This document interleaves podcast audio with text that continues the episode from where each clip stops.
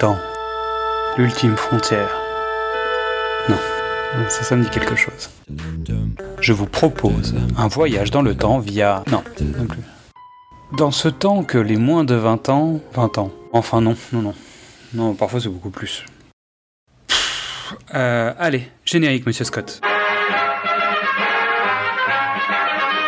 Balzac 0, 0, 79 Champs-Élysées, Paris.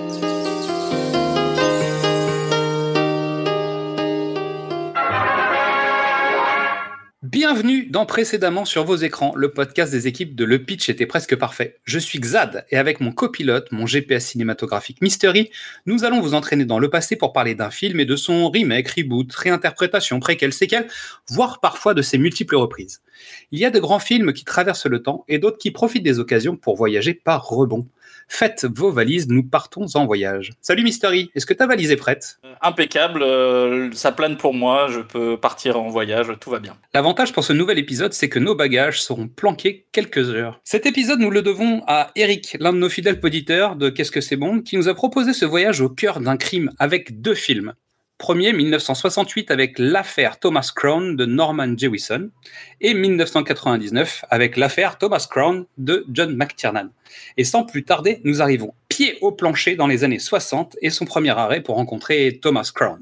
Mystery, est-ce que l'argent peut toujours faire le bonheur? Euh, Peut-être pas, mais ça dépend des fois. C'est vraiment une question compliquée.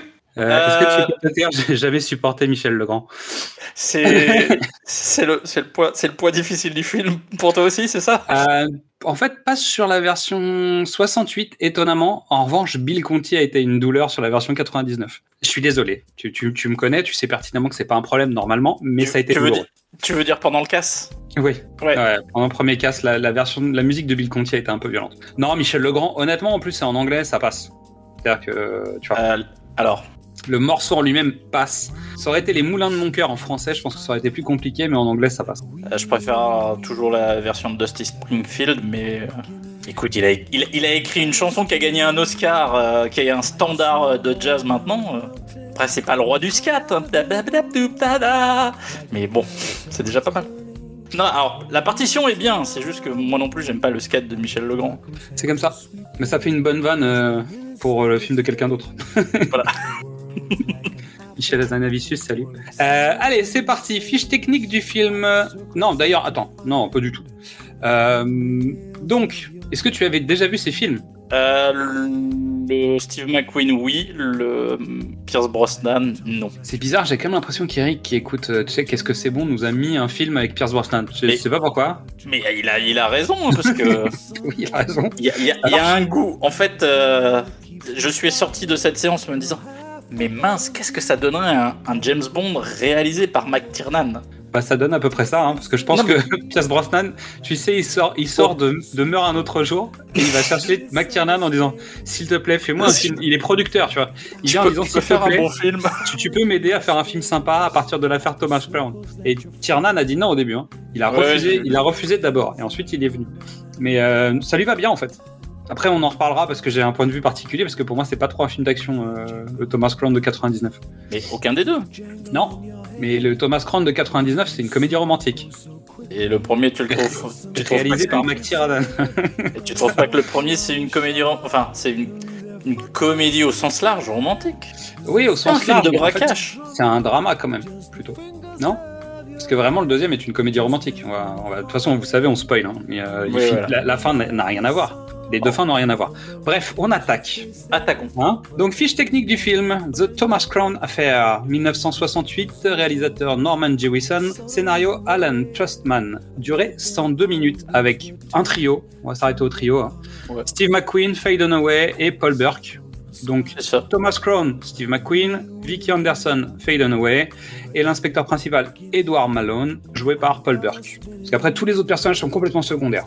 Il y a un triangle dans celui-là, il y a un triangle amoureux dans celui de 99, ce qui est un peu différent, je trouve, quand même. C'est pas tout à fait ça dans le 68, quand même. Il y a un truc, mais c'est pas aussi flagrant et marqué. On est d'accord. En fait, tout le film de 99, c'est le précédent, mais marqué un cran en plus. Il Ouais. est. il est moins subtil, il est, il est moins mo- subtil.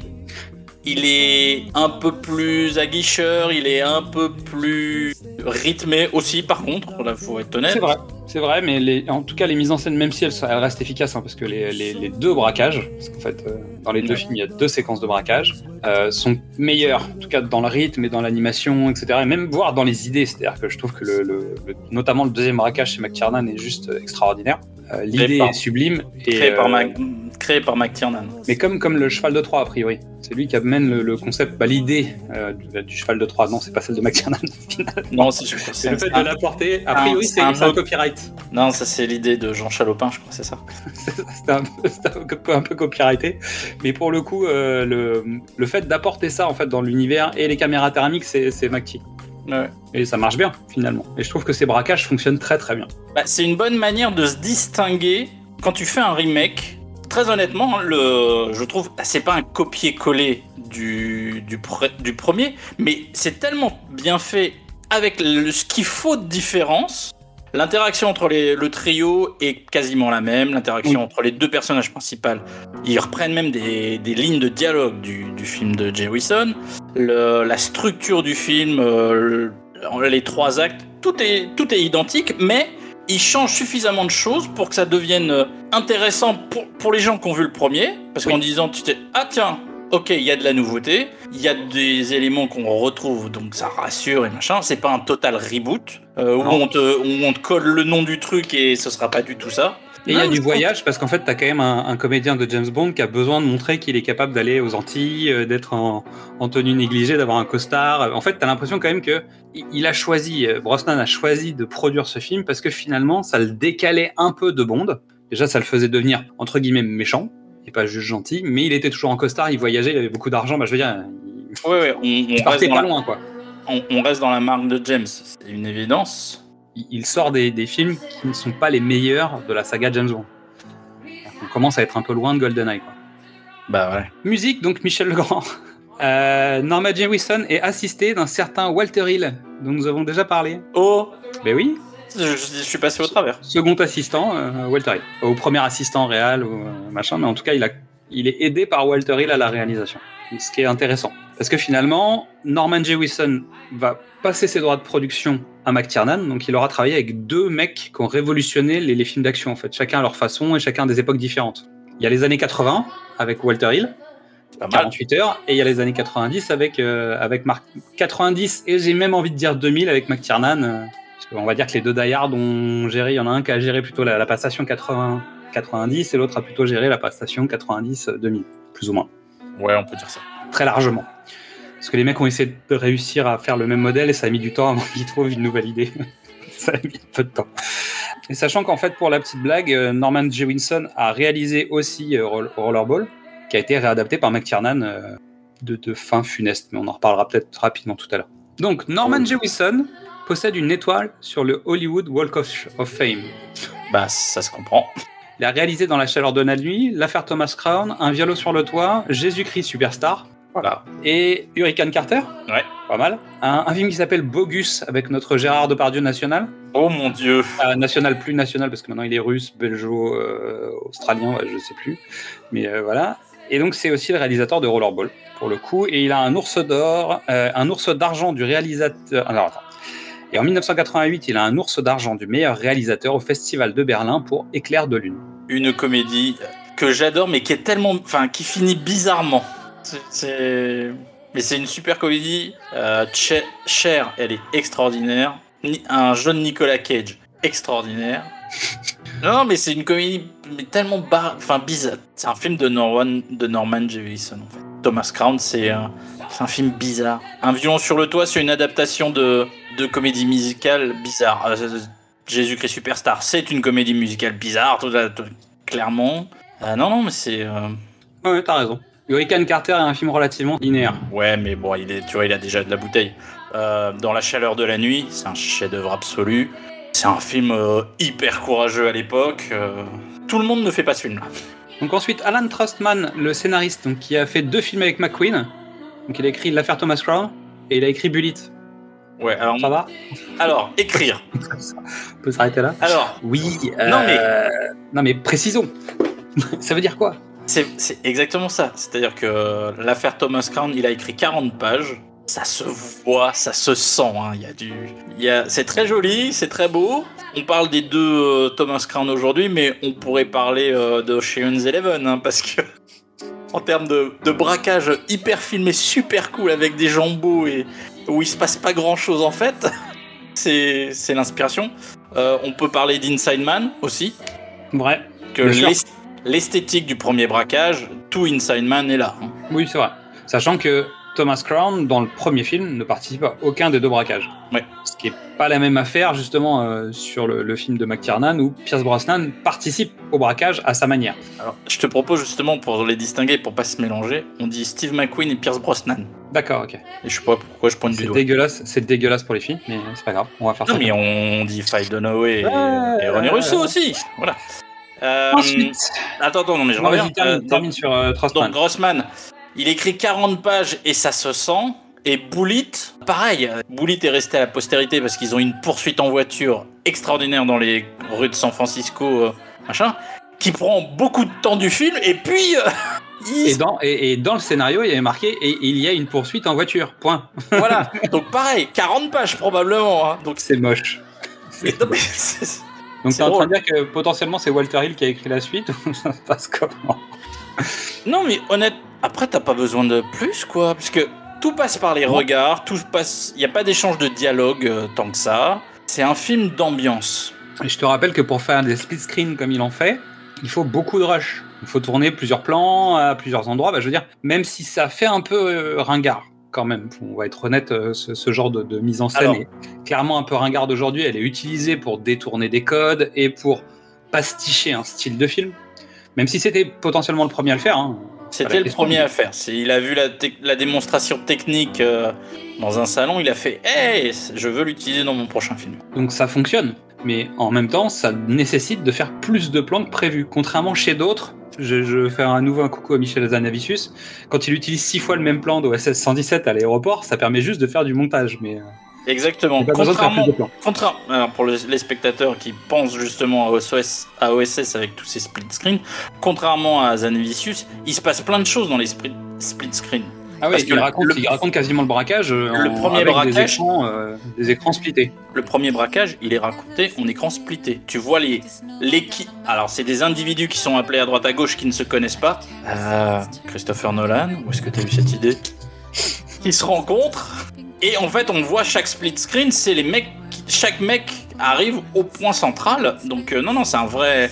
Là pour le coup c'est pas un gadget pour gagner du temps pour habiller. C'est un vrai une vraie utilisation narrative. Euh, tu vois, Christopher Nolan, on peut faire un film beaucoup plus dynamique que passer trois niveaux avec des mecs qui font à peu près la même chose dans chaque niveau pendant deux heures et demie. Ah, je dis ça. Faut, prendre aussi l'intégralité de la bonne idée, en fait. Faut pas juste s'arrêter à la première. Pascal Wexler, le directeur de la photographie. Alors, dans les films à noter, hein, j'ai noté donc Les Moissons du Ciel, donc le film d'étudiant au cinéma par excellence, hein, le film Voilà. de Terrence Malick. Vol au-dessus d'un nid de coucou de Miloš Forman, petit film. Euh, dans la chaleur de la nuit de Norman Jewison.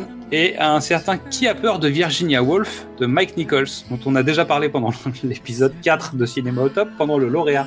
La boucle est bouclée, on Mais peut enfin sûr. vraiment partir en vacances. Et c'est pas fini. Euh, Robert F. Boyle, le directeur artistique, donc lui qui a travaillé en tant que DA associé sur la cinquième colonne, Hitchcock, La mort aux trousses, Les oiseaux, Pas de printemps pour Marnie. Ça va Ça Ensuite, sent il a un fait- peu. Il a fait Les nerfs à vif, De sang-froid, Un Ouais. violon sur le toit avec euh, bah, de Ah. Norman Jewison, Staying Alive, Oula, oui. ah ouais, c'est bizarre, et la, la saga des deux Nigo, donc les deux Nigo détectives, les deux Nigo chez Vénus, les deux Nigo en Alaska, et Troupe Beverly Hills. Les deux Nigo, c'est. Ah, c'est quoi la saga des deux Nigo C'est Abbott et Costello. Ah, c'est Abbott et Costello. Ok. Pour préciser, les deux Nigo, c'est Abbott et Costello. Pour les cinéphiles du monde entier qui connaissent pas la culture américaine, c'est les gars qui ont inventé le sketch euh, de Qui est en première base de Rain Man. Ouais, ou qui sont les, les, les aliens de premier contact. C'est Abbott et Costello. Voilà. Je vous laisserai là-dessus euh, méditer. Al Ashby, le monteur de Norman J. Wilson, qui a travaillé sur le Kid de Cincinnati. Avec qui dans le rôle principal déjà? Euh, Un certain Euh. Steve McQueen, peut-être. Ah ouais Les Russes arrivent dans la chaleur de la nuit, l'affaire Thomas Crown. Il a réalisé lui-même Harold et Maud, Mhm. la dernière de Corvée, Bienvenue Mr. Chance, et il a donc un Oscar du meilleur montage pour la, dans la chaleur de la nuit en 1967. Petite équipe, j'ai l'impression quand même, non? Tu notes? Ouais, bah écoute. Alors, Pierce Brosnan, euh, dans sa période James Bond, est au sommet. Oui. On est d'accord, hein, c'est le mec. Mais il est au sommet d'une petite vallée et à côté, il y a l'Everest qui est Steve McQueen. Tout à fait, on y arrive. Donc voici les frestes. Donc d'abord, il faut faire la grande évasion. Ensuite, de Bullitt, Papillon et la Tour Infernale. En gros, je me suis arrêté là, hein, parce que euh, on a parlé du kit de Cincinnati. Et Fade Away, donc Bonnie and Clyde, Little Big Man, Chinatown, la Tour Infernale, dans laquelle elle retrouve Steve McQueen comme à peu près tout Hollywood qui n'était ni dans un avion, ni dans un bateau.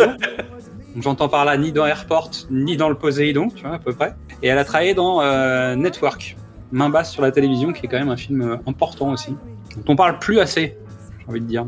Bah, c'est le film Network, c'est le film qui t'explique toute la télé des, à partir des années 80 jusqu'à aujourd'hui. Ça. C'est le, le- c'est le film le plus visionnaire des années 70. J'espère jusqu'à Soleil Vert, mais euh, pour l'instant, j'ai- On n'y est pas encore.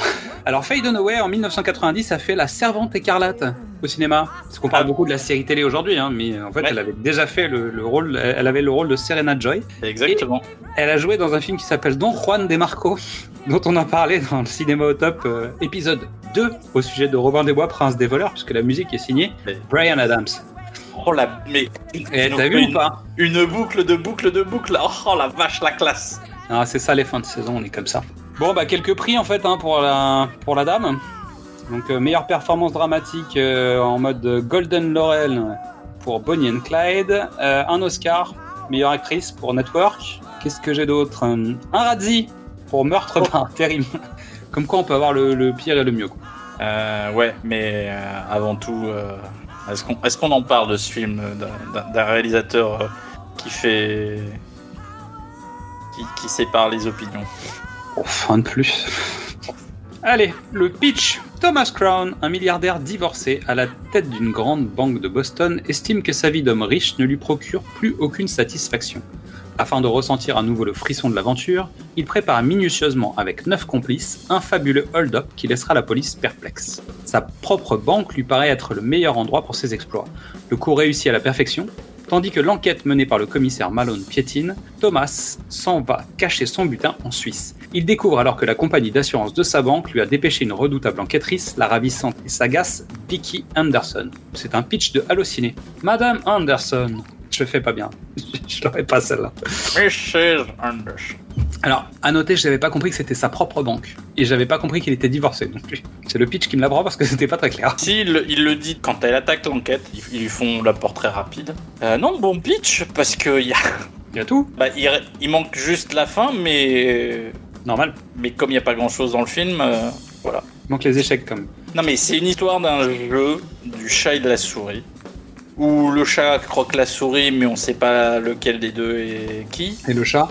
En tout cas, il y en a un des deux qui est habillé euh, par les plus grands couturiers de l'époque. hein. Pas puis l'autre aussi. hein. Un peu moins. C'est moins démonstratif, on va dire. Parce que Faye Dunaway, en fait, à chaque plan, c'est pas limite à chaque scène, c'est à Oui, chaque plan. Elle Voilà. a changé de tenue, tu vois, c'est euh, hallucinant. Et quel look C'est un concert de Taylor Swift à elle toute. C'est ça. Mais en plus soft, en moins rebond. Donc nous voici dans le siège à rebond temporel. Il est installé derrière une voiture pour nous propulser sur un air de Michel Legrand, tout droit dans la bande-annonce de l'affaire Thomas Crown de 1968.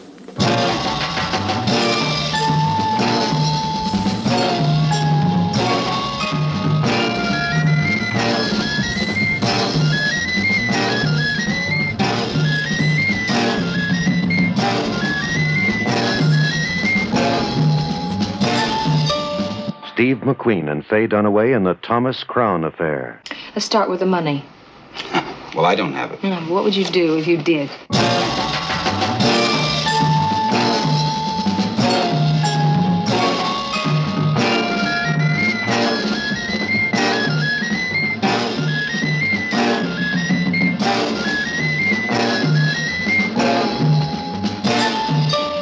We're in this together. You want it in. You're going to get 10%. So you earn your keep. Two million six hundred thousand dollars in cash. Whose head are you after? Yours. Mine. Yours.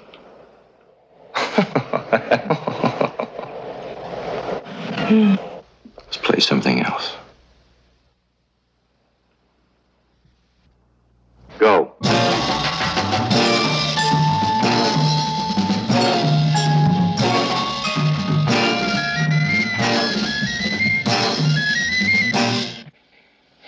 Eddie. Yeah. He wants to make a deal. No deal.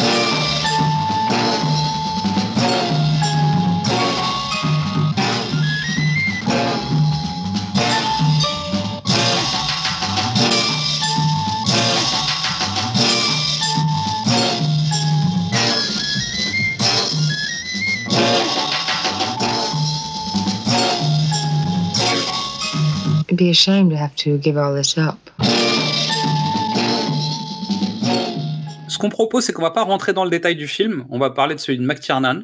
Comme ça, on va pouvoir analyser un peu le, film par le prisme de celui de McTiernan en disant voilà, McTiernan a fait tel choix, dans la version originale il se passait ça, et euh, ça marche mieux, ça marche moins bien, plus ou moins.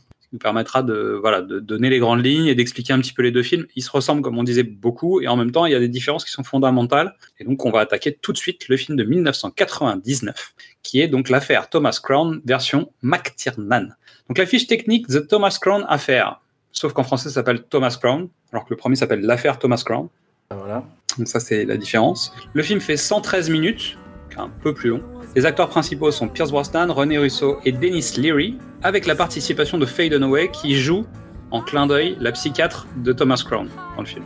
Ouais. Ouais. J'ai un gros doute sur le, le rôle de sa psychiatre. Mais bon. Alors, euh, oui, ça c'est un des trucs qui marche pas. Ouais, je pense que ça marche pour l'effet clin d'œil. Ça marche pour l'espèce de pseudo-analyse psychologique du personnage. Pour Oui, mais c'est t'expliquer un peu plus à toi, public des années 90, qui est un peu plus bête que le public des années 60. exactement. ce à quoi pense le comédien et à quel moment on est dans l'histoire et euh, où est-ce qu'on en est dans les twists euh, narratifs. Non, mais le, le Jay Wilson avait cette élégance de, de pas d'être, on va pas dire muet, mais tout passer par les regards, par le, le- le- il se tourne autour, il se parle entre Brosnan et Russo. Il y a le même jeu, un peu moins fin, mais parce que on est chez McTiernan. hein. C'est un peu plus frontal, ouais. Alors on n'est pas, on n'est pas dans Die Hard. hein. On n'est pas dans Non, les confrontations non, on est de Die d'accord. Hard. hein. Mais c'est un peu plus frontal quand même. J'ai une théorie. Euh, non, mais il y a un, bon, j'ai balancé. Il y a un effet Basic Instinct sur. euh, Ah ouais. Et à quel niveau? Bah tu le vois comment? Parce qu'en fait, je trouve que justement la subtilité la relation qu'il peut y avoir chez Verhoeven, en tout cas dans la partie subtile de Verhoeven sur Basic Instinct, on la retrouve plutôt dans l'affaire Thomas Crown. En revanche, dans la partie plus frontale de la version de Basic Instinct, oui, je suis d'accord avec toi.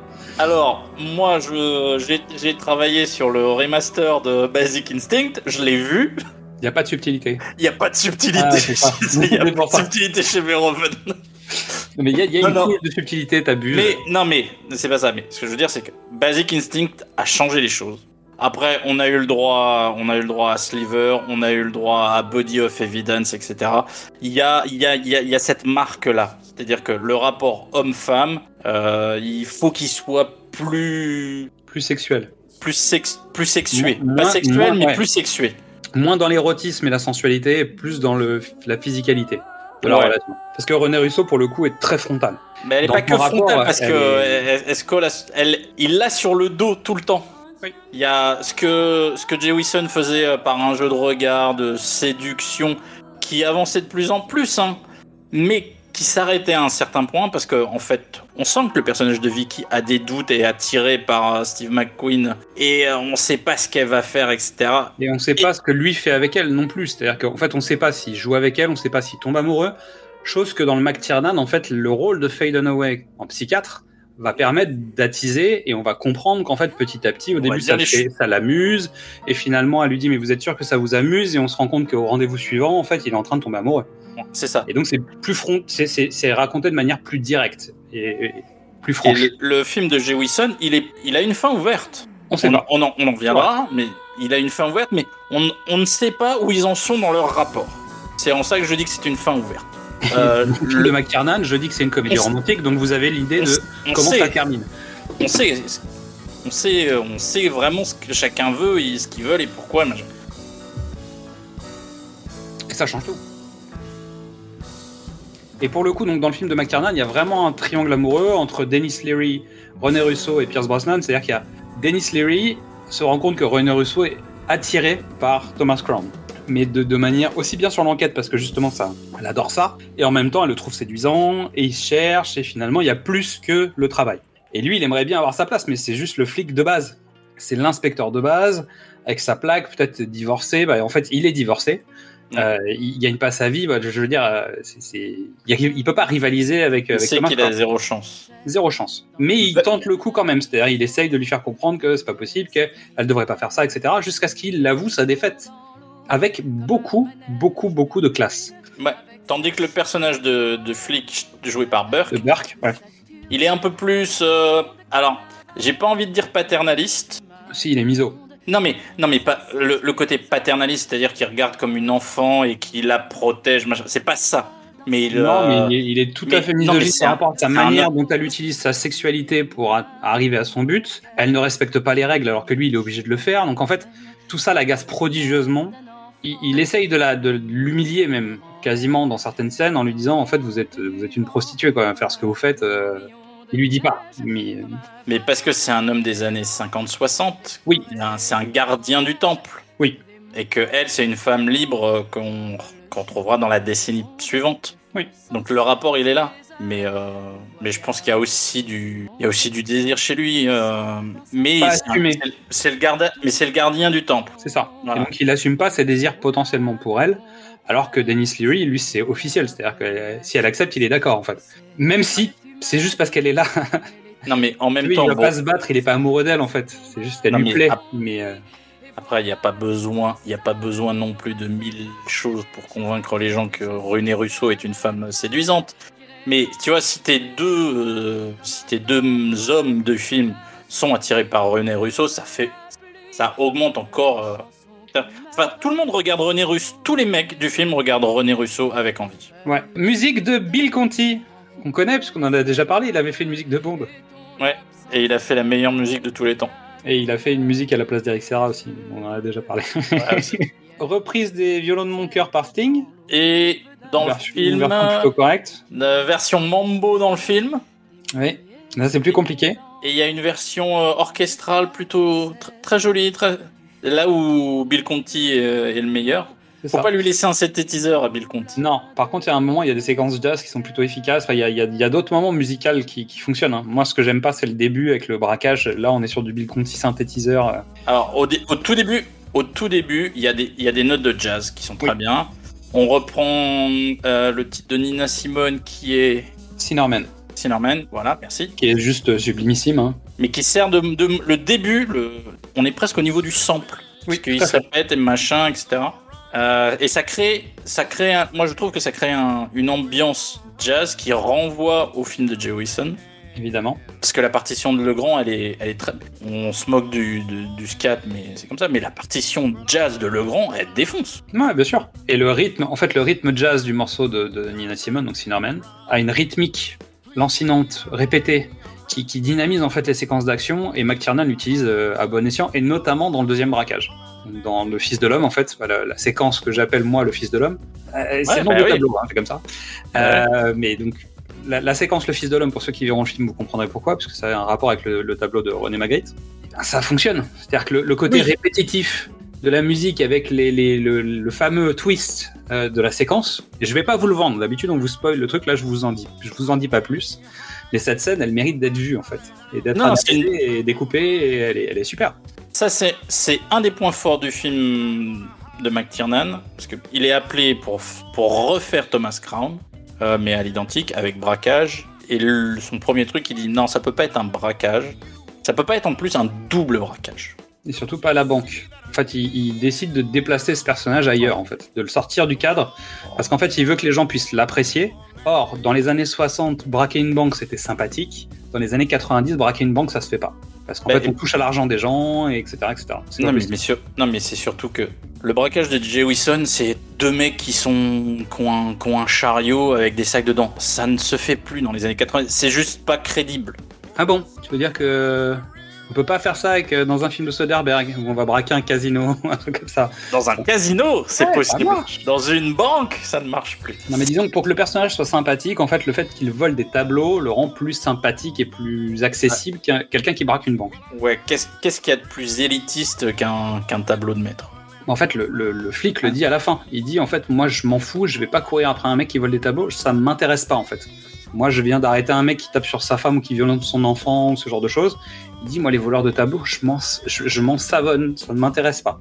Et je pense que tout est dit, c'est-à-dire que c'est aussi pour ça qu'on choisit un voleur de tableaux, qui, qui finalement en fait fait de mal à personne en théorie en fait, par les grandes lignes, hein, parce qu'évidemment Ouais. chaque voleur fait du mal forcément à quelqu'un, mais il n'y a pas cet attrait du, du braqueur de banque. Après, la, di- la, la différence entre euh, la nature des deux braquages, ça parle d'un. En fait, ça parle du même monde. C'est-à-dire que Newman braque une banque et braque beaucoup d'argent à une banque. Et on essaye de faire passer ça discrètement.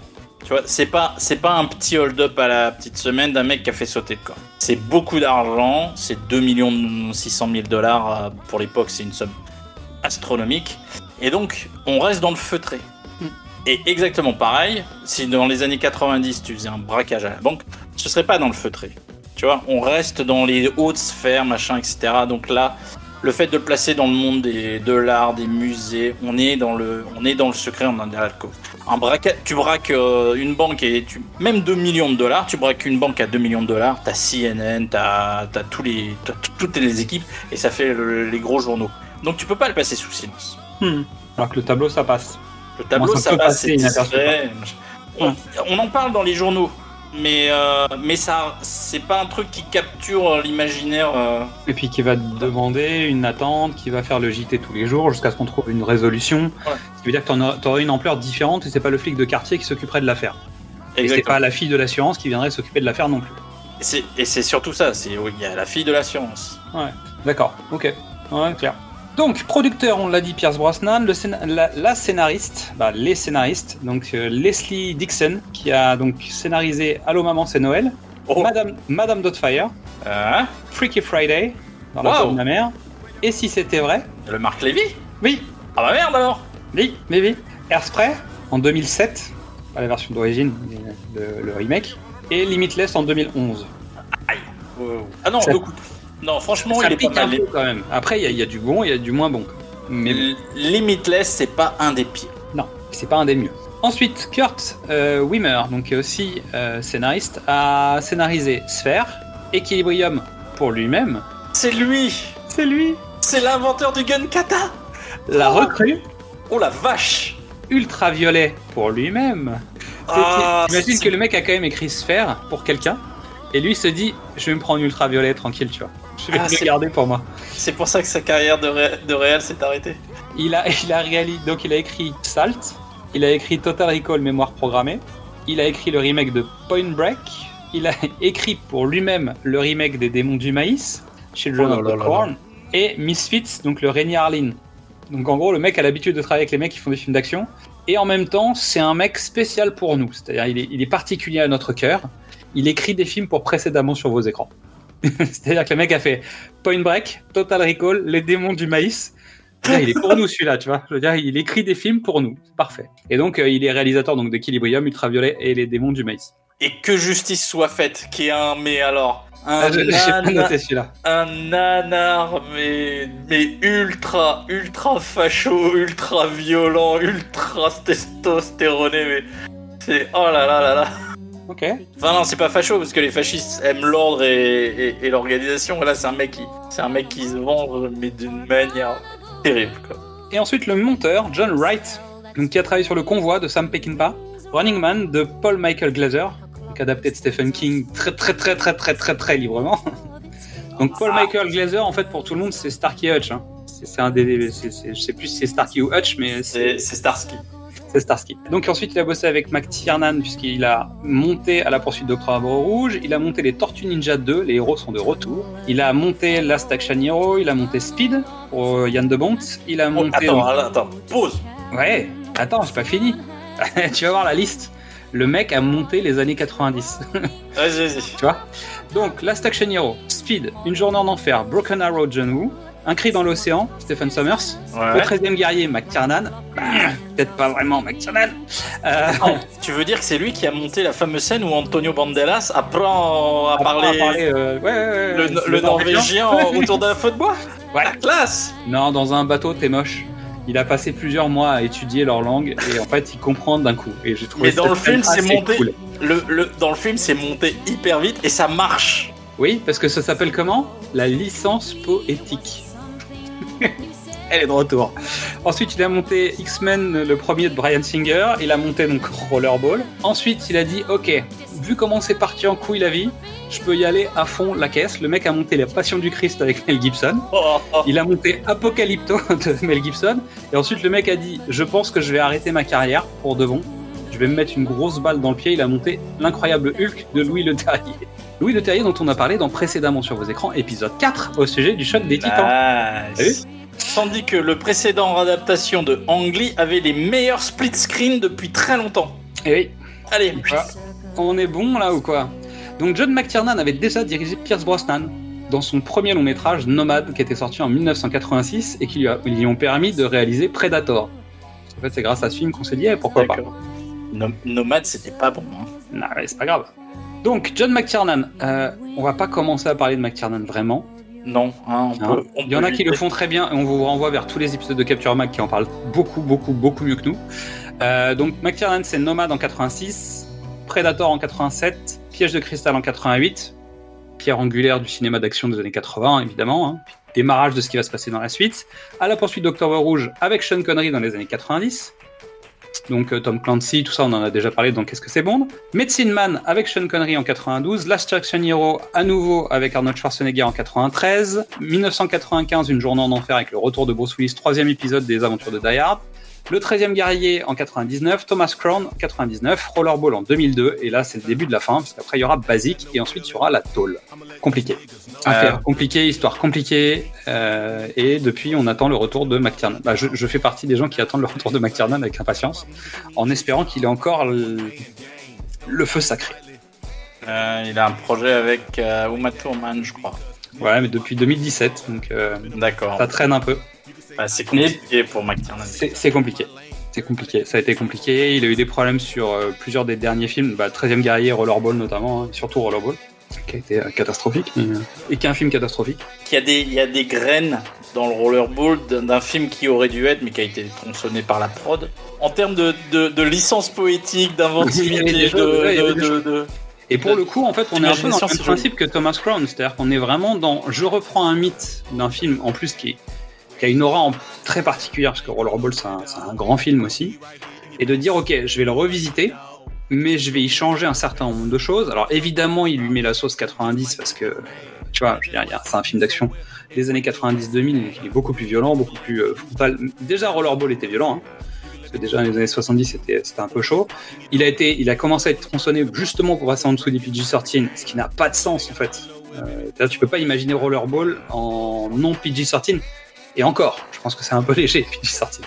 Puisque c'est le concept même de l'histoire du film et qu'il faut que ce soit de plus en plus violent, c'est les jeux du cirque. Ouais. ça se passe dans, une, dans un futur euh, un peu uchronique. C'est une Oh. uchronie. Voilà, c'est pas Voilà. mal. C'est une uchronie. Euh, où finalement, Oui, en fait, les jeux. Bah, justement, j'hésite. En fait, c'est plutôt une dystopie, non? Ah, les deux. Hmm, Bah, attends.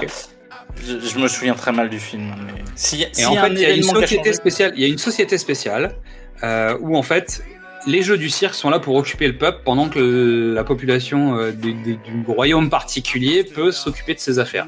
Et d'un seul coup, il y a un joueur de rollerball qui devient une superstar et qui commence à dépasser les limites de ce qui est autorisé pour ce genre de, de, de rôle.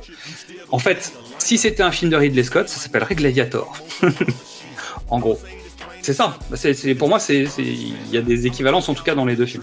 Mais bon, bref, on n'est pas là pour parler de Rollerball. Euh, en tout cas, McTiernan, on attend que tu reviennes et on sera très content que tu reviennes nous faire des films comme avant parce que c'était trop cool. Alors, c'est. Moi, non. Je veux dire, il, il les a fait. Il peut pas faire mieux. Mais si, il peut faire mieux. Regarde ce qu'il y a au cinéma. Il y a Fast and Furious 9. On peut Alors, forcément non, mais- que faire mieux. Alors, je te rappelle que moi, j'ai vu les deux derniers films de Brian De Palma. Ok. Euh, sans, sans- Ok. on, on coupera ou on coupera pas. J'ai déjà vu Benedetta. Donc t'es en train de dire que tous les vieux qui ont fait des trucs cool, en fait, c'est fini Non, mais il y, a- il y a un âge, il faut savoir s'arrêter, passer la ça, main. ça fait 18 ans qu'il a pas tourné, il a qu'une envie, c'est il a forcément eu des envies il y a 18 ans. Non, mais tu vois ce que je veux dire? Il a pas tourné, il a tourné des pubs pour Ubisoft et, et pour le coup, elles avaient de la gueule. oui. Mais Donc c'est possible. mais Après, on- je suis d'accord avec toi, je suis d'accord avec toi. Donc ensuite, on va parler de Pierce Brosnan. Non, on va, on va pas en parler. Non, mais pour nous qui organisons Qu'est-ce que c'est bon, ce serait un affront à nos auditeurs et auditrices de parler de sa carrière ici, là. C'est-à-dire que dans ces cas-là, on vous renvoie. euh, on vous renvoie vers nos épisodes de Qu'est-ce que c'est Bond dédiés à la, à la partie euh, Bond de Pierce Brosnan. Oui. Attention, question piège. Quels sont les numéros d'épisodes de Qu'est-ce que c'est Bond consacré à Pierce Brosnan Ah, t'es un salaud, il y a. Euh, je sais pas, le 20, le 20 c'est GoldenEye, non? 19 Attends, je vais vérifier. Je vérifie. Non, 17 GoldenEye, 18 Demain ne meurt jamais, 19 Le monde ne suffit pas et 20 Meurt un autre jour. J'étais pas long. J'étais à la fin et je pensais que c'était bien. Voilà, donc euh, c'est bon. René Russo, les Indians, l'arme fatale 3. Dans la ligne de mire, les Indians numéro 2, donc Major League 2. Alerte, puisque en sortie de confinement, je pense qu'on a tous revu ce film, donc on sait qu'elle joue dedans, hein, puisque voilà, elle est particulièrement euh, présente dans l'intrigue du film. c'est bizarre, il est beaucoup passé euh, sur les chaînes euh, de la TNT, euh, je trouve. Get Shorty, Ouais. Tin Cup, donc elle est très baseball. Hein. la rançon, donc à nouveau Mel Gibson. Ah oui, c'était la femme de. Ouais, C'est la femme de Mel Gibson, dans un film de, donc de Ron Howard. L'arme fatale 4, Richard Donner. Feu Bah oui, Richard Donner, bisous. Et ensuite, elle a changé de crèmerie puisqu'elle a fait Thor, Thor euh, 2, parce qu'elle joue la reine, la mère de Thor. Et elle a joué dans Avengers Endgame, puisqu'elle apparaît à nouveau dans son rôle de, de F- Frigga. Et elle a fait Nightcall, Nightcrawler de Dan Gilroy. Et Velvet Buzzsaw aussi. Elle est quoi? Velvet Buzzsaw aussi sur Netflix, Ah qui, est un- qui est aussi avec Jack euh, Gyllenhaal, euh, on va dire comme ça, euh, qui est un peu raté, mais qui, a, qui a- qui a des bonnes idées, je trouve. Ah, Moi, je vous conseille Nightcall. hein. Pour ceux qui l'ont pas vu, c'est C'est c'est un des films les plus intenses que j'ai vu. ah, c'est ouais, c'est dense. Euh, il se passe un truc quoi. Avec Whiplash peut-être, non? Euh, Crash. Ah oui, c'est vrai. Crash de Cronenberg, puisque Titan Titan a eu un, la palme d'or pour, euh, en refaisant la même chose, version Gaspard Noé et, et Refn. Donc, euh, non, mais ça me va. Mais euh, donc, euh, ouais, Nightcall, moi je conseille. Il y a pas Gina Davis dans les Indians? Non, non, tu confonds, c'est A League on Their Own. C'est- C'est aussi du baseball, mais c'est pas la même chose. C'est vrai. C'est vrai. Mais bon, si on le construit, il viendra. Alors, ensuite. Moi, moi, je me permets, si vous aimez les nanars, avec René Russo, Freeway, Emilio, Mais- Este- Emilio Estevez, Mick Jagger, Oh, c'est oh, c'est moche. film, Elle a, On elle va a fait dire- un autre truc. Elle a fait un on autre va truc. dire SF, mais... mouah. Elle a joué dans les aventures de Rocky et Bullwinky. Oh, le, un, un des trucs, les, un des meilleurs rôles de De Niro, nul. C'est De Niro est nul, mais il fait tellement bien le méchant, une prestation à, à ne pas louper. Je l'ai acheté dans un bac à DVD, j'ai dû le payer à peu près 1,50€. Je l'ai pas encore vu. Je je l'ai pas encore vu, mais je l'ai acheté, il est là. C'est Euh, une catastrophe. Je vais le regarder un de ces quatre. Donc voilà, René Russo, une carrière un peu. euh, bah, en fait, elle a disparu à la fin des années 90, un peu, elle revenait de temps en temps. Mais en gros, Thomas Crown, c'est son dernier grand film. En 2000, elle a pas fait des grands trucs. Et elle est revenue chez Disney. En gros. Mais c'est un, un classique, hein, euh, notamment Ah, chez les femmes. hein, des- euh, des creux de oui. carrière chez les femmes, c'est souvent, souvent sur cette période-là. Mais voilà. Euh, Dennis Leary, donc il joue le rôle du troisième larron de ce triangle amoureux. Euh, alors pour moi c'est totalement subjectif, mais c'est une sorte d'alternative de Viggo Mortensen. Mais ça, ça ne- je sais pas, hein. c'est que pour Mais moi. non. Non, tu penses à quelqu'un d'autre? Bah oui, bah Willem Dafoe. Ah bon? Pourquoi? Parce qu'ils ont pas les mêmes rôles dans Spider-Man quand même. Ils ont pas les rôles dans ils ont, ils ont pas les mêmes rôles dans Spider-Man. Non, mais il y a, y, a, y a un côté, euh, tu vois, le côté prognate euh, un peu. de- Ouais, ok. Euh, c'est le Viggo Mortensen du pauvre, mais, euh, mais du pauvre. hein. Euh, euh, Dennis Leary, donc euh, mec qui fait du stand-up, un des meilleurs, un des amis personnels de Jon Stewart, donc les gars ils, ils sont hyper forts. Euh, moi je l'avais vraiment découvert tout son talent dans euh, Rescue Me, série sur les pompiers euh, où il est à l'origine de tout. hein. On sort du, on sort du 11 septembre, c'est une série qui explore cet univers Et elle est, elle est infernale, elle est super cette série. Donc c'est le père de Gwen Stacy dans, dans le Spider-Man version Andrew Garfield. Oui. Et puis, très important pour moi, qui regarde les trucs en VO, Ouais, c'est la voix de Diego. c'est la voix de Diego C'est ça. C'est la voix de Diego dans l'âge de glace.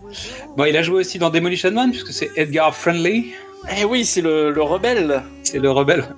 Il a joué dans Suicide King et dans Suicide Kings. Et il a joué dans Small Soldiers de Joe Dante. Ça, c'est pas mal aussi. On en parlera peut-être un jour. Qui sait Bon, allez, on va avancer parce que ça, ça fait un moment qu'on a commencé.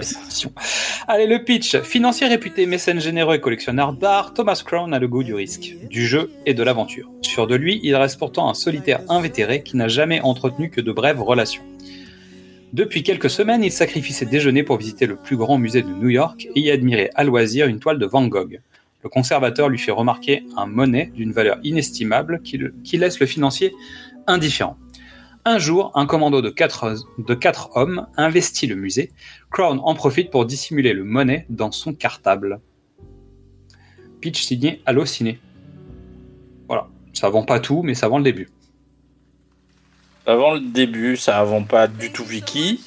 Le conservateur n'est pas un conservateur, parce que pour moi c'est le surveillant, Oui, voilà. le conservateur du musée, mais bon, il connaît tout le monde au bout d'un moment euh, là-dedans. Bon, allez, concentrez-vous et imaginez le tableau Le Fils de l'homme de René Magritte. Mais si, l'homme au chapeau melon avec une pomme verte au milieu du visage. Hein si vous vous concentrez assez longtemps dessus, vous allez voir la bande-annonce de Thomas Crown. Parlez-moi des femmes. Oh, j'aime les femmes. Une femme pourrait me faire confiance, tant que son intérêt n'irait pas à l'encontre du mien.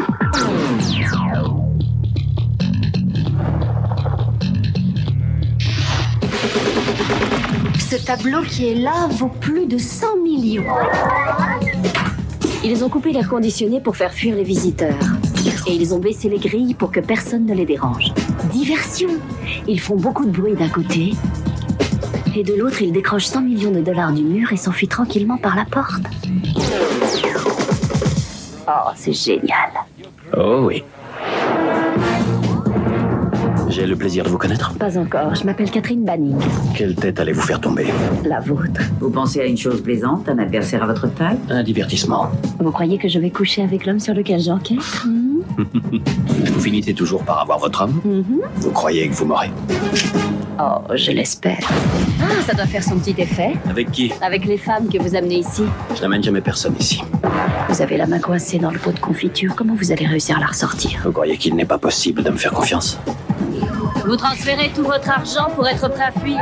Et si jamais c'était vrai, que vous resterait-il? Ni le tableau, ni votre prime de 5 millions, ni moi.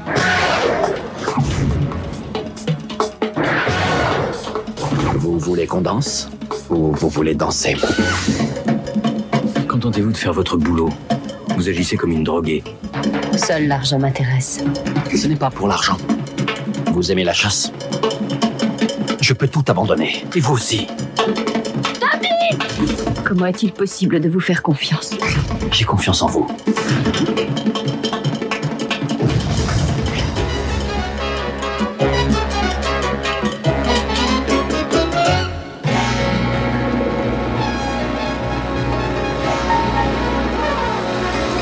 Le, le fils de l'homme, la pomme, tout ça, Bah oui. tu vois? Il est fort, Magritte. Quel coquin. Ah, c'est parti? Donc, on commence le film de McTiernan avec une séquence de Thomas Crown qui est avec sa psy. Donc, on découvre Faye Dunaway, clin d'œil, wink wink. Et pendant ce temps-là, en fait, il discute un peu de, du rapport qu'il a avec les femmes. Ça va être le sujet du film. C'est le, tout, tout, tout le sujet de l'affaire Thomas Crown et son rapport avec la femme. Passé, présente et futur. Ouais. Ouais, ouais. Bah ouais, ouais. Dans la version euh, Steve McQueen, il n'y a pas de psy. Donc on commence directement, il est, euh, on le voit, homme d'affaires. Ouais. Euh, et en fait, on va voir Thomas Crown dans la version McTiernan un peu sur le même principe, homme d'affaires. Et en parallèle, on voit le braquage qui s'organise. Donc d'un côté, braquage de banque. Euh, en fait, on découvre dans la version Steve McQueen, Steve McQueen va recruter un chauffeur. En fait, on rentre dans le film par cette séquence-là. Et il y a un homme qui est dans, une, dans un couloir d'hôtel, qui arrive dans une chambre, il est face à quelqu'un qui lui met une lumière dans la figure, donc à contre-jour, avec une voix modifiée, et en fait la personne lui vend le plan. Et a priori, monsieur, c'est monsieur tout le monde, et en fait, euh, il se retrouve embarqué dans un braco. Euh, son rôle, c'est juste d'emmener des, des gens d'un endroit A à un endroit B. À quelques mots près, c'est le dialogue de, de Ryan Gosling dans, dans, dans Drive. C'est ça, mais il y a des règles. Voilà. Non, mais, non, mais c'est le- c'est- la même ouverture de film. Oui. On t'explique ce qui. Tu veux dire quelque chose Par Non, mais. Et après, mais- la séquence de voiture, c'est Bullitt, et puis ensuite, euh, Mais tout que... Ouais Non mais tout, voilà. non mais il faut rendre hommage. On fait, on fait un précédemment euh, multifilm. Ouais, multifilm, c'est des vacances, quoi. On est en mode relâche. On va donc voir la vie de Thomas Crown dans sa vie personnelle, privée, et en même temps, l'organisation de son action. Sauf que dans la version de McTiernan avec Pierce Brosnan, Pierce Brosnan est au musée au moment où le braquage a lieu. Et on prépare, on prépare ça. C'est la différence entre les deux, c'est que Steve McQueen est passif. Il, c'est l'organisateur, c'est le cerveau, mais il, il, il se- il ne se salit pas les mains. Tandis que Brosnan est plus, et lui en fait utilise le braquage comme un mode de diversion pour lui commettre le forfait. Exactement. Et on est d'accord que Steve McQueen n'est pas espagnol. Non, on est d'accord. C'est pas El Professor. Non. Très bien. Il a, mais il a pas tout prévu à ce point-là non plus. Ah, on sait pas. Peut-être qu'il avait tout prévu. Donc pour le coup, on voit le premier braquage et dans les deux cas, en fait, la police intervient. Donc dans le cas du film de Pierce Brosnan, ils interviennent très tôt et ils arrêtent les braqueurs. Alors que dans la version Steve McQueen, ils n'arrêtent pas les braqueurs. Et en fait, ils se retrouvent avec plein de témoins qui vont leur parler des, des personnages, qui vont leur expliquer quelle tête ils ont, ils vont devoir faire des portraits robots. Et en fait, c'est par le biais de tous les gens qui vont parler qu'ils arrivent à, que, que Thomas Crown arrive à noyer la police dans de l'information. Alors que de l'autre côté, en fait, les, les mecs sont arrêtés, mais ils savent pas qui les a embauchés. Et c'est, ça va même plus loin parce qu'en en fait, c'est lui qui Qui vient les dénoncer même. Qui- qui vient mettre la petite, euh, la petite touche en dit non mais eux ils, ils vont faire le, le truc parfait Ils- c'est-à-dire ils sont ils condamnent la salle machin etc c'est Brosnan qui va voir le gardien en disant eh je me suis fait jeter c'est bizarre Et il fait un croche-pied aux, aux mecs qui tombent, ce qui fait qu'ils peuvent pas s'enfuir comme il faudrait, ils Ah, finissent par se faire arrêter comme ça, etc. Donc lui vient témoigner et vient les reconnaître. Et ce qui met la puce à l'oreille de René Russo. Parce que euh, justement, le- la souris vient, vient titiller le nez du chat, si tu veux. Et pour le braquage du film de Pierce Brosnan, McTiernan a l'idée de faire entrer un cheval dans le musée, donc au Metropolitan Museum, donc au Met. Un cheval qui n'est pas attendu. Une statue de cheval. Et là, tout le monde comprend le, le plan, en fait. Dire Mais que les mecs sont planqués dans le cheval, forcément. c'est, super ça C'est brillant. C'est un clin d'œil, c'est tout con. Bah, je veux dire, c'est, c'est brillant dans le sens où fallait y penser. Et en même temps, c'est dans un musée, donc en fait, il y a l'aspect feutré dont tu parlais tout à l'heure, c'est-à-dire, non, on refoule pas le truc, on le fait rentrer parce que ça reste une œuvre d'art, donc on ne veut pas la mettre sur le trottoir juste pour vérifier pourquoi elle est arrivée, comment ça se fait, etc. Ça arrive un vendredi soir ou quelque chose du genre où finalement, en fait, on peut pas vérifier tout de suite, donc on va le laisser à l'intérieur parce que c'est pas ce qu'on attendait, on attendait un sarcophage euh, euh, égyptien et finalement, un cheval, euh, un cheval de. Mésopotamie ou je sais pas quoi qui arrive. Et finalement, les braqueurs sont à l'intérieur de ce cheval, et à ce moment-là, on va faire un braquage moderne. Mais par le biais d'une méthode tout à fait antique. Le- le- la méthode C'est ça. Mais qui ressemble à celle de Die Hard. C'est-à-dire, on arrive avec un véhicule, on s'installe, euh, on rentre discrètement, et puis finalement, une fois que les portes sont fermées, on fait le braquage. pas mal celle-là Ben je oui, l'avais pas vu c'est- le même plan, en fait, il nous a refait Die Hard 1. McTiernan, c'est un coquin. Avec des méthodes un peu sur le même principe, c'est-à-dire que d'un seul coup, les terroristes prennent le contrôle des caméras de surveillance, etc. Et là, en fait, les, les braqueurs vont prendre le contrôle, de façon un peu différente, du système de surveillance. ouais t'as raison le, la, la prise la prise de pouvoir du bâtiment est La même. la même très beaucoup plus rapide beaucoup plus ramassée mais euh, ouais ouais on est Il y a des idées communes, c'est-à-dire on se fait rentrer à l'intérieur du bâtiment et on se fait enfermer à l'intérieur, dans les deux cas. Euh, et on prend le contrôle de l'information. entre guillemets. Et je pense qu'il y a d'autres parallèles à faire, hein, mais on, on va peut-être pas tout faire maintenant. Donc pour le coup, braquage réussi dans les deux cas. Thomas Crown se retrouve dans le premier film avec de l'argent qu'il va pouvoir emmener en Suisse pour aller le planquer, et dans l'autre il va se retrouver avec le tableau qu'il va mettre chez lui.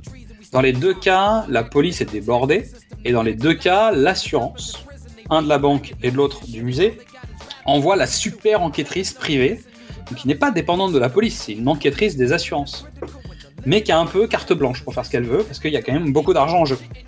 Et elle est un peu nos limites dans sa façon et d'agir et les moyens qu'on lui donne, etc.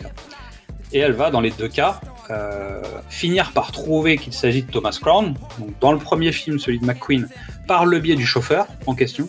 Elle a déjà des soupçons, elle demande à voir qui sont les cadres dirigeants et elle, elle en élimine deux en disant non, ça marche pas, il, il a pas le truc. Et elle voit la photo de Thomas Crown parce qu'elle pense que c'est une, un, un inside job. Oui. Fait par un inside man. Ah ah Elle est dans un petit tailleur blanc qui rappelle Jodie Foster d'ailleurs. Elle pense que c'est un inside job et il y a, il y a quelque chose, il y a une idée. Euh, Russo, elle voit Pierce Brosnan parce qu'il vient témoigner, parce qu'il est là, machin, et elle sent qu'il y a un truc qui marche pas, mais parce qu'il est là. C'était, tu vois, c'est le, c'est la- Elle, c'est elle la- sent la souris, quoi. Ouais, voilà. C'est c'est la version euh, Trix, mais parce que, parce que, je viens d'éclater, mais parce que elle a parlé à Riggs et Murtoff. Parce que eux-mêmes, dans le premier, ils disaient, eh, la fille qui dit, ouais, j'ai tout vu, j'ai tout vu, c'est la coupable, et donc ils vont ensuite enquêter dans le premier arme fatale, et elle, elle a appris ça, et donc il dit, le mec qui dit, ouais, j'ai vu, j'ai vu, il est suspect. forcément lui, parce que Rix et Murtoff m'ont expliqué que c'était mince, mais que ça passait quand même. Le René Russo Universe. Il faut qu'on en fasse moins, mais on est plus fort, on, on trouve des connexions impossibles. Euh, euh, puis plus, plus on va avancer, plus ça va être le bordel. Donc euh, petit à petit, il faudra moins nous écouter. Ok, dans les deux cas, elle va utiliser des subterfuges pour pouvoir rentrer chez lui, se rapprocher de lui, en parallèle essayer de rentrer chez lui quand il n'est pas là. Donc il y a une histoire de moquette dans le film de Steve McQueen. Euh, et il y a un peu le même principe. Elle lui vole ses clés dans le film de Brosnan, fait faire un double, lui rend ses clés et elle investit le lieu quand il n'est pas là pour fouiller partout, un pour mieux le comprendre, et deux pour essayer de trouver le tableau qu'elle trouve dans le deuxième. Une des différences principales entre les deux films, c'est que le premier, il y a une partie du film qui est consacrée à l'enquête sur les malfaiteurs. Oui. Sur qui est l'équipe qui a fait. Il retrouve, euh, suite à une annonce dans un journal qui appelle à la délation, il retrouve le chauffeur qui permet de dénouer un peu le fil. Il, il, il titille Steve McQueen en le mettant en face du chauffeur, mais comme le chauffeur l'a pas vu, euh, il le reconnaît pas. Steve McQueen réagit pas. Mais il y a toujours ce jeu de souris. Dans le film, il joue, il joue avec ça aussi parce qu'en fait, René Russo va faire l'interrogatoire des fameux braqueurs, dont un est hongrois ou je ne me rappelle plus alors exactement. en c'est fait. c'est polonais, ils sont, c'est du polonais. Ah, donc, Mais elle lui parle en allemand. oui. Parce qu'en fait, elle suppute qu'il a dû, euh, il a dû passer en Allemagne euh, pour Mais pouvoir. on- elle, elle essaye, elle essaye euh, le français, elle essaye euh, un truc. Ils se parlent, machin. Il y a, mais cette déconstruction de l'équipe, elle existe moins parce que Ça va plus vite. Ça- le ça coup, va plus vite. Il n'y a pas besoin de les retrouver. oui, il n'y a pas besoin de les retrouver. Et dans les deux cas, en fait, il y a- on commence à avoir des séquences où elle essaye de se rapprocher de Thomas Crown. Donc, un, elle va le voir au polo et elle le rencontre euh, frontalement euh, en soirée. Et dans l'autre, elle le retrouve à une vente aux enchères. Ça, c'est dans le film de Jay Wilson. Ça, c'est Jay Jay Wilson. Et, dans, et René Russo trouve euh, Pierce Brosnan aux enchères aussi. Que- non, non, non, c'est pas une vente aux enchères. C'est pas un, le... un truc de charité ou un truc comme ça? Elle va le voir, elle va le voir quand il donne le tableau. Ah oui, c'est vrai. Donc c'est une histoire de Pour tableau. rempla- Pour remplacer le tableau volé, Pierre- euh, Thomas Crown euh, Brosnan fait don, au, fait un prêt au musée d'un autre tableau. Oui. Et là, elle, là, elle y va directement et autant ça a pris un peu de temps avec euh, Faye Dunaway et Steve McQueen. Là, il rentre dans le jeu et euh, je suis cash. Et elle lui Yep. dit Je sais que c'est vous, je vais vous arrêter. Voilà. Alors que Faye Dunaway- Dunaway fait, le fait la, elle fait la même chose, mais elle est beaucoup plus. Mais Ça, ça met plus de temps. un peu plus tard, voilà, Oui. dans, dans leur rencontre. On va passer un peu toute cette partie-là, hein, puisque maintenant c'est le jeu, la souris, la souris, le jeu, le jeu, la souris. On va se pécho dans les deux, pas du tout de la même façon. C'est-à-dire que, euh, je veux dire, la, la scène chez Steve McQueen et Faye Dunaway est à un niveau de d'érotisme et de sensualité sur du rien. Bah, on joue aux échecs. Euh, Il y a une, une vraie tension sexuelle sur cette séquence. Alors, qui fait un peu kitsch aujourd'hui, je vous le dis pour ceux qui ne l'auraient pas vu. euh, toujours est-il qu'il y a une tension qui monte et il y a une vraie montée en tension avec la mise en scène, avec le jeu des comédiens, avec le montage. C'est un bijou. C'est Ouais, très, ouais. très bien construit et ça fonctionne. Même si, vous verrez, il y a quand même un certain nombre d'effets qui sont un peu kitsch aujourd'hui. Dans la version euh, Pierce Brosnan, René Russo, ça se passe lors d'une soirée, ça danse et finalement ça se pécho méchamment dans la maison. Bah, parce qu'on est dans les années, tu vois, la révolution sexuelle est 80. pas- Ouais, ouais. La révolution sexuelle est passée. euh. On n'a plus Mais- besoin de, de, de jouer. Enfin, tu vois, ce serait, ce serait pas crédible. Et après, on rentre dans le, on va dire le deuxième acte ou le troisième acte? C'est le début du troisième? Pour moi, c'est le troisième acte. Ouais, hein, c'est le début du troisième acte, où en fait, il y a la romance, mais en même temps, en parallèle, il y a quand même des deux côtés, on continue ce qu'on on avait entamé en fait. Surtout Ouais. côté enquête, où l'enquête commence à, à bah, piétiner, forcément, et les flics, dans les deux cas, commencent à mettre un peu la pression au personnage de Vicky. En Bah, disant, mais en fait, tu te rends compte de ce que tu fais, c'est-à-dire qu'en fait, tu sais que c'est lui, et, et tu bouges pas en fait, et il est en train de te balader. Et elle, Voilà. elle dit, mais non, non, je sais ce que je fais exactement, euh, je rentre euh, dans l'intimité, je vais la voir. Et en fait, c'est là où des deux côtés, euh, dans les deux films, les personnages sont un peu perdus, même si dans la version euh, McTiernan, le personnage de Faye Dunaway, la psychiatre, décortique un peu la pensée de Thomas Crown dans le film, en nous disant, à ce moment-là, oui, il est en train de tomber amoureux. Et dans les deux cas, pour prouver son amour, il va faire un nouveau braquage, en lui disant, viens avec moi, suis-moi. euh. Alors, moi, je suis pas d'accord. Il prouve son amour en l'emmenant dans la maison, sur la plage. Pour, chez Jay Wilson, ils sont- je crois qu'ils doivent être dans les Hamptons ou un truc comme ça. Ils sont à la plage, une plage près de New York. Euh, dans le McTiernan, on va en Aux Antilles. Jamaïque. Hmm, Aux Antilles. Non, aux Ouais, sont Antilles. Oui, t'as raison, il parle en français. Euh, pour le McTiernan, on va aux Antilles. Euh, Et il, a un il est là- il dans est là. Brosnan. Dans, dans le McTiernan, il y a un tableau dans une boîte et elle, elle est sûre que c'est ça. Elle dit c'est pas possible, il l'a pas emmené, il l'a emmené, il l'a pas emmené, donc il joue avec ce truc. Elle finit par le balancer au feu et euh, elle lui dit mais c'était quoi? Et il lui dit c'était un renoir, je crois. Elle est en train de cramer un renoir. je- une scène qui n'est pas dans l'original et que je trouve, je trouve vraiment bien. Bah, très joue- blonde, quand même. Très bon. très- alors Très pour bon. le coup, oui, voilà. On se retrouve, euh, on se retrouve dans GoldenEye sur la plage. euh, c'est pas fait pour rien. hein. Non mais euh, c'est Dr No, on est on est à la Jamaïque. Bah, je veux dire on est dans le cadre classique. Voilà. Alors Cuba ou la Jamaïque, on est quand même d'accord que c'est une île. Voilà, on a on a un personnage qui ressemble à James Bond, qui est dans une situation avec une femme. Elle est quasi nue. Bah, elle est, Non, mais- elle est seins nus, je crois. Elle est seins nus, oui. Non, mais il s'ouvre. Tu vois, le, le Thomas Crown s'ouvre comme s'ouvrait James Bond. Voilà. Là, pour moi, la, la scène, la scène d'amour, elle est là. Euh, la- le deuxième braquage, j'arrive pas à me l'expliquer entièrement. Je pense que Moi, c'est. je n'ai pas de limite pour toi. C'est-à-dire qu'en gros, regarde ce que je suis capable de faire pour, pour que tu viennes avec moi. C'est-à-dire, euh, je, je, je, je m'arrêterai pas si tu viens pas. Alors, il y a un truc qu'on a toujours pas, on a toujours pas cité, dont on n'a pas parlé, c'est la présence d'une deuxième fille. Oui, alors dans le, dans le film de McQueen, c'est pas Si, si, parce que important ça l'est pas tant que ça. En fait, Non, mais oui. les, les deux, les deux. Parce qu'en fait, ils reprennent ces trucs. Il y a, il y, a une, il y a une jeune femme qui est autour de Thomas Crown qui éveille la jalousie de Vicky.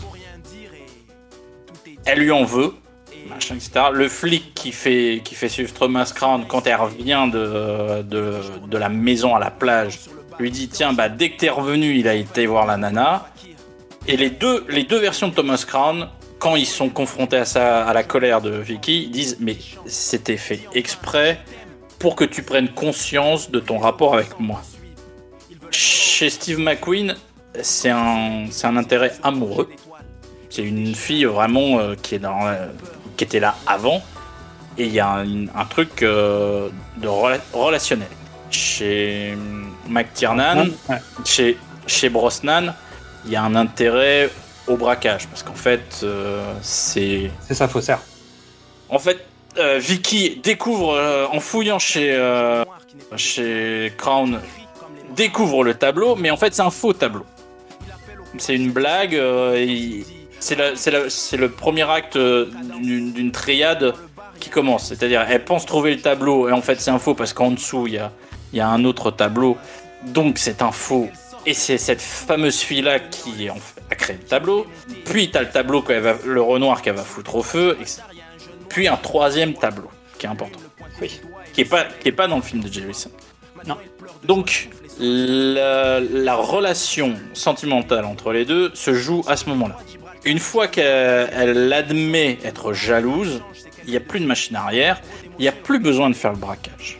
Je pense que Steve McQueen est nihiliste et il fait ça parce que euh, parce qu'il peut le faire, parce qu'il sait pas quoi faire, parce qu'il sait plus faire, parce qu'il a plus d'envie. Moi, je pense que le deuxième braquage chez Steve McQueen, c'est juste la porte de sortie pour Fade Away. De dire, en fait, tu as deux solutions. Soit tu viens avec moi, soit tu te feras mousser et ça va faire oublier ce qui s'est passé. C'est-à-dire, il, va, Ah. il va la remettre, il va la remettre au clair par rapport à sa hiérarchie. Je pense que c'est un peu ça l'idée, en somme. Parce que si elle ne vient pas, en fait, il lui aura donné les clés pour résoudre le deuxième braquage. Donc finalement, ça va permettre d'un peu oublier ce qui s'est passé dans l'étape Ah, d'avant. Il lui ferait un cadeau, comme ça. Ouais, il l'a blanchi en fait. C'est une façon de la blanchir. Mais c'est ce qu'il fait avec euh, René Russo aussi. À peu près pour les mêmes raisons. Alors pas de la même façon, mais pour les mêmes raisons. Et c'est là où je suis pas d'accord, c'est que pour oui, le, je- non mais oui, d'accord. le, le, le, le- le deux- alors c'est c'est ça la difficulté aussi de, de refaire un film en changeant le truc, c'est que le deuxième braquage entre guillemets, le retour au musée, oui, il le dit, je vais le faire, machin, etc. Il y a un, il y a un côté euh, Arsène Lupin. Clairement. Je te Ah bah l'annonce. c'est, euh, c'est Arsène Lupin avec une mécanique donc qui est la fameuse séquence Le Fils de l'homme et la fameuse découverte de la troisième étape de cette histoire de tableau dont on dira rien, on n'en parle pas, mais il y, a une- il y a une vraie solution à, à cette situation. Et en fait, il y a un cadeau fait à René Russo qu'elle va Il y a un- refuser. Non, mais il y a un cadeau fait, mais il y a, il y a aussi un twist qui ne fonctionne pas logiquement. C'est-à-dire que si tu dis je fais le deuxième braquage pour te blanchir toi, il y a eu une préparation avant qui peut pas être faite si tu rencontres pas Vicky. Donc il peut pas avoir pensé à faire un truc Non. pour une fille qu'il a pas rencontrée. Ça marche pas. Il y a un truc qui est un peu bizarre. Il y a un truc qui est un peu bizarre. Il y a un truc qui, en fait, quand tu démontes le film de Thomas Crown version McTee, en fait, l'histoire ne tient pas. L'histoire tient. Le- mais en tout cas, les délais ne fonctionnent pas. Les... Alors, mais pour moi, l'histoire tient parce que c'est un truc d'orgueil et que ouais, je peux le faire, machin, etc. Il en profite pour faire un, pour faire le, le truc du troisième tableau. C'est là où on y raccroche les wagons. Mais La question, c'est est-ce que le truc du troisième tableau était prévu dès le départ? Pour moi, non. Bah ouais, mais c'est bizarre. Parce que ça, ça peut pas, en fait. Mais ça marche pas. Si c'est lié à René Russo, ça peut pas fonctionner. Non. Tu vois? En revanche.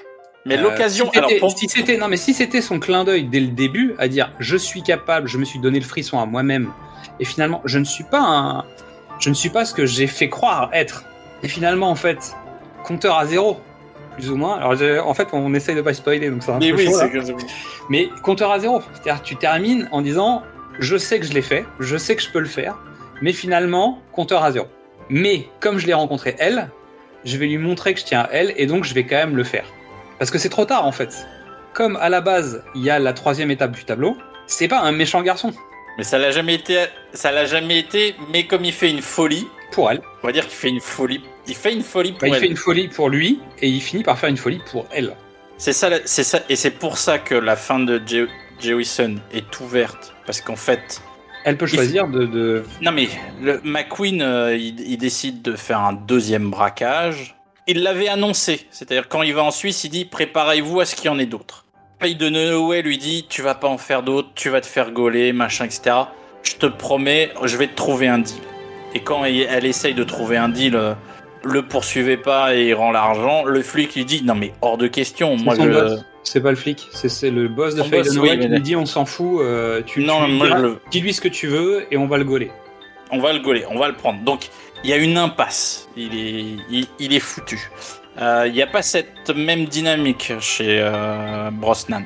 Parce que, parce que l'enquête patine, parce que ça marche pas, il est moins désespéré. Bah, il est plus Il peut- positif. Il, est plus il- positif que McQueen. Non, mais il peut s'en Le sortir. personnage en lui-même, il peut, il peut s'enfuir et surtout le personnage est plus positif.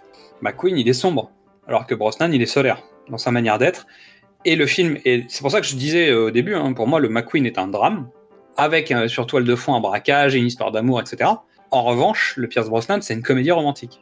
Ouais, ouais. Très torturée, très bizarre, Ah bah, signée par McTiernan, donc ça, ça, ça, ça donne une comédie romantique à la McTiernan, mais c'est une comédie romantique. Ouais, ouais. En tout On cas, dans, les codes de la finalité du film, hein, évidemment. Bah, parce le film que- n'est pas une comédie romantique.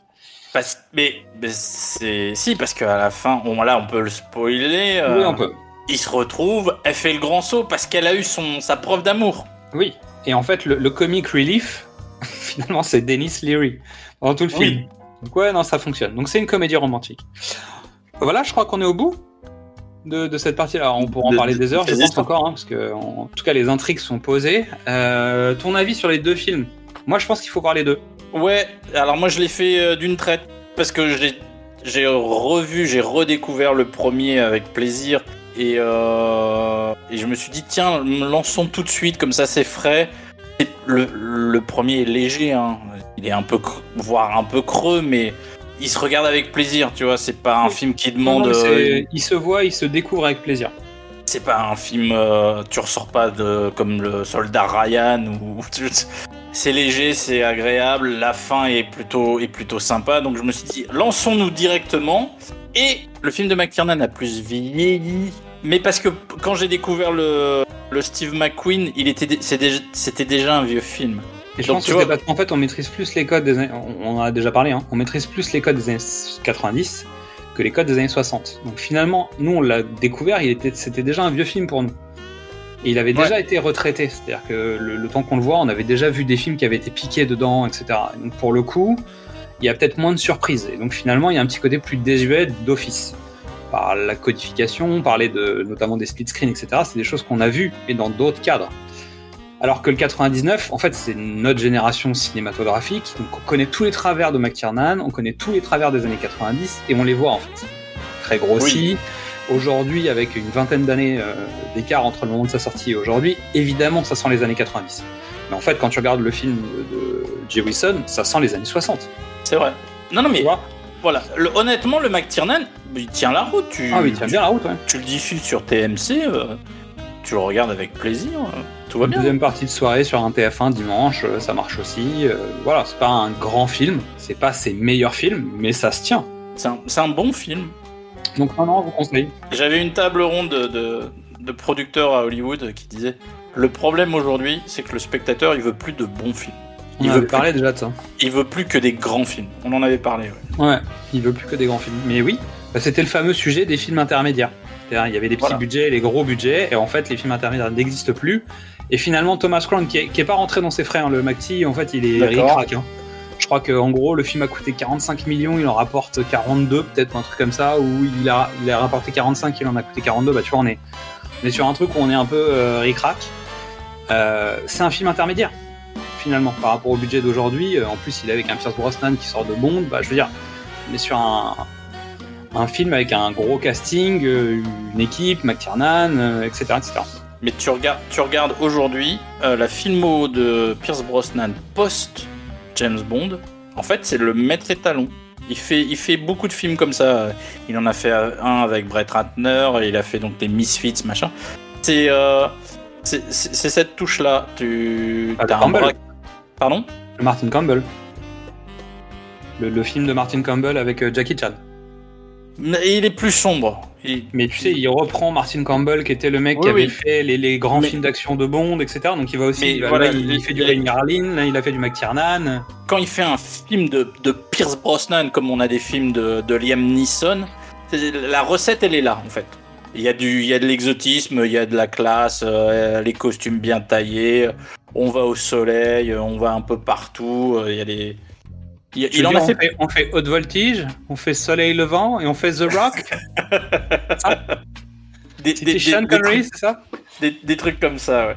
Ouais. Et Sean Connery, il avait fait d'autres trucs. Hein. Il avait fait des trucs un peu plus dark, tu vois. Alors que Pierce Brosnan, il n'a pas fait vraiment ce genre de film. C'est-à-dire qu'il a pas eu cette carrière, tu sais, où le mec a essayé de briser son image. Après, c'est pas les mêmes époques. Mais ouais.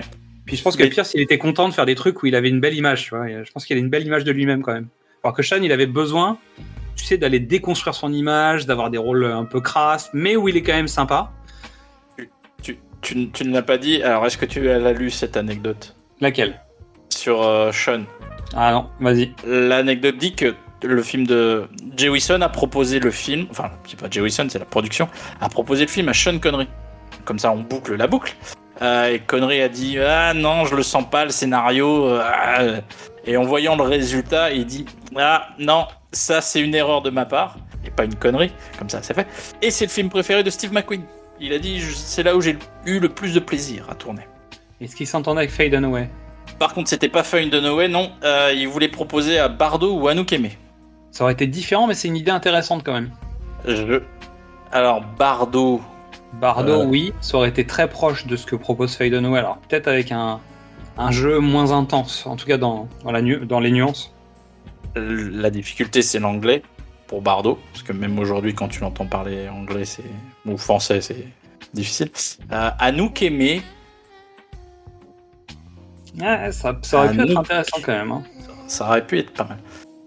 Bref, voilà, un film, euh, film qu'on n'aura pas fait. Alors, dernier point, juste pour le principe. Donc, on a cité pas mal de films. T'en recommandes un, toi, qui, qui ressemble ou qui s'inspire ou machin Parce qu'on a parlé d'Inside Man, on a parlé de Sun 11, 12, 13, 8, au hasard. Euh, on a parlé de pas mal de films, en fait, pendant l'émission, en tout cas en mode clin d'œil dans tous les sens. On a parlé de, bah, de Drive aussi. Moi, j'ai Bah, pensé et- au spécialiste de Patrice Lecomte. Mais quel sauvage. ah, mais pour le coup, vraiment, c'est la scène de braquage à la fin du film. Mais oui. Et, euh, et en fait, je trouve qu'on parle pas assez de ce film. On l'a un peu oublié. Et, et, euh, et donc, c'est Bernard Giraudot et Gérard Lanvin qui se retrouvent euh, par obligation coincés tous les deux Attachés l'un à l'autre. dans une cavale. Dans le sud de la France, c'est shooté par Patrice Lecomte. Un des premiers films d'action américains en France.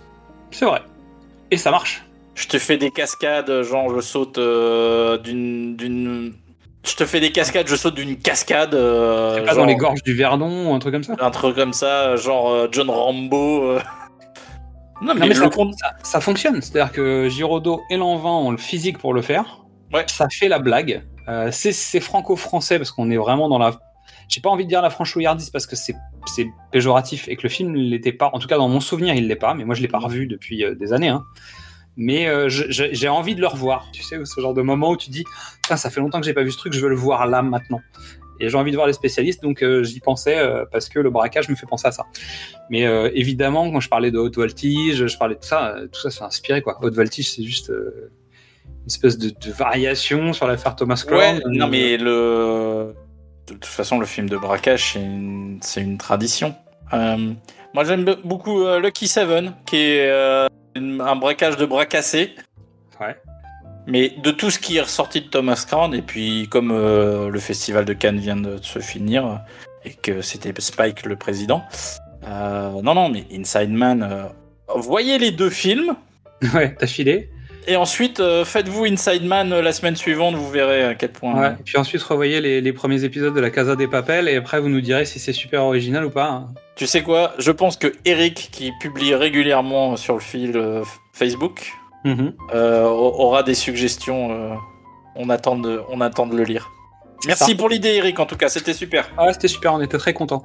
Donc merci Mystery, merci à tous. Et comme Eric, vous pouvez nous proposer des idées et des sujets sur les réseaux sociaux ou en postant une note 5 étoiles avec votre proposition en commentaire sur Apple Podcast par exemple. Abonnez-vous sur les plateformes podcast. Avec l'été, c'est le bon moment d'écouter ou de réécouter nos anciens épisodes. Nous avons mis en ligne trois playlists avec les différents formats. Donc qu'est-ce que c'est bon, du cinéma au top et précédemment sur les écrans. Comme ça, vous avez tout dans, la même, dans les mêmes feeds. Pour vous occuper pendant l'été, nous vous proposons des petits hors-séries de précédemment sur vos écrans avec un format sans spoiler un peu plus court. Bref, il y a plein de choses. On vous laisse pas sans rien, on vous laisse pas tomber. On embrasse Midissa, on espère vous retrouver très bientôt avec de nouveaux épisodes et qui sait le dernier Bond pour un moment peut-être exceptionnel. Donc suivez-nous sur les réseaux sociaux, Facebook où nous avons dépassé les 1000 fans et on vous en remercie. Instagram et Twitter méritent aussi votre présence, alors n'hésitez pas. Parlez-en autour de vous, commentez, likez et surtout on vous souhaite un bel été et on vous dit à très bientôt ici ou ailleurs.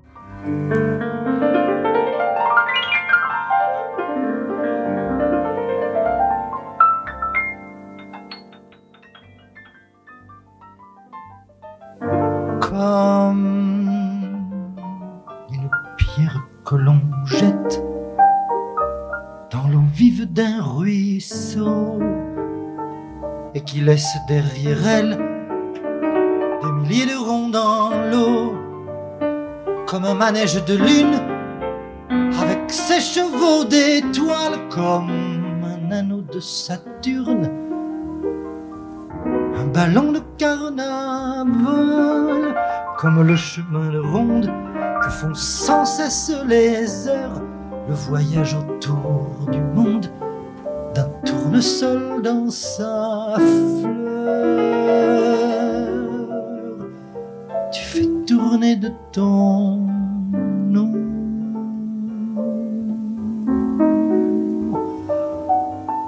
tous les moulins de mon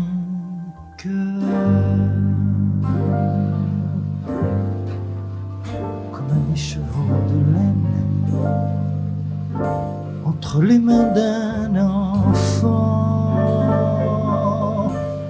ou les mots d'une rengaine pris dans les harpes du vent. Comme un tourbillon de neige comme un vol de goéland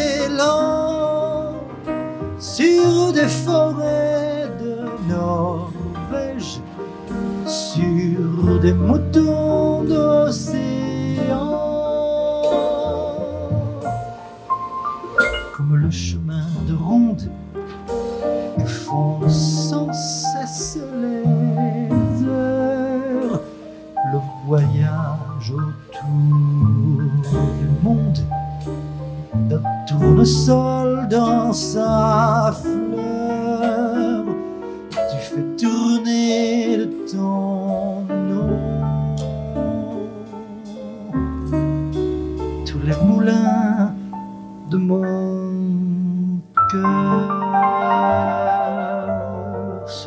La source, Dieu sait ce que tu m'as dit. Mais l'été finit sa course, l'oiseau tomba de son nid. Et voilà que sur le sable, nos pas s'effacent déjà. Et je suis seul à la table qui résonne sous mes doigts. Comme un tambourin qui pleure sous les gouttes de la pluie. Comme les chansons qui meurent aussitôt qu'on les oublie.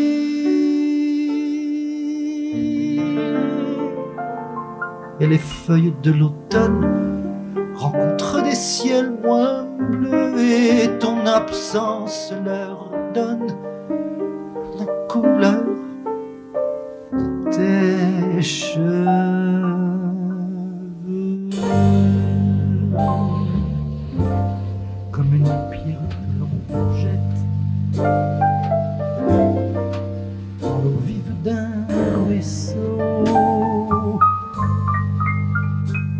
Laisse derrière elle des milliers de ronds dans l'eau au vent des quatre saisons. Tu fais tourner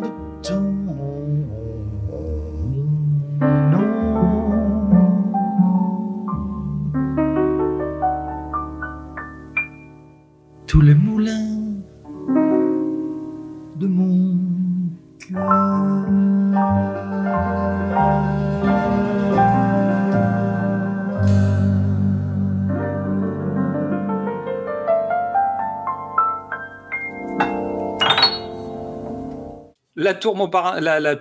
Oula, putain, tu as entendu cela Ouais. tu, tu as entendu partir?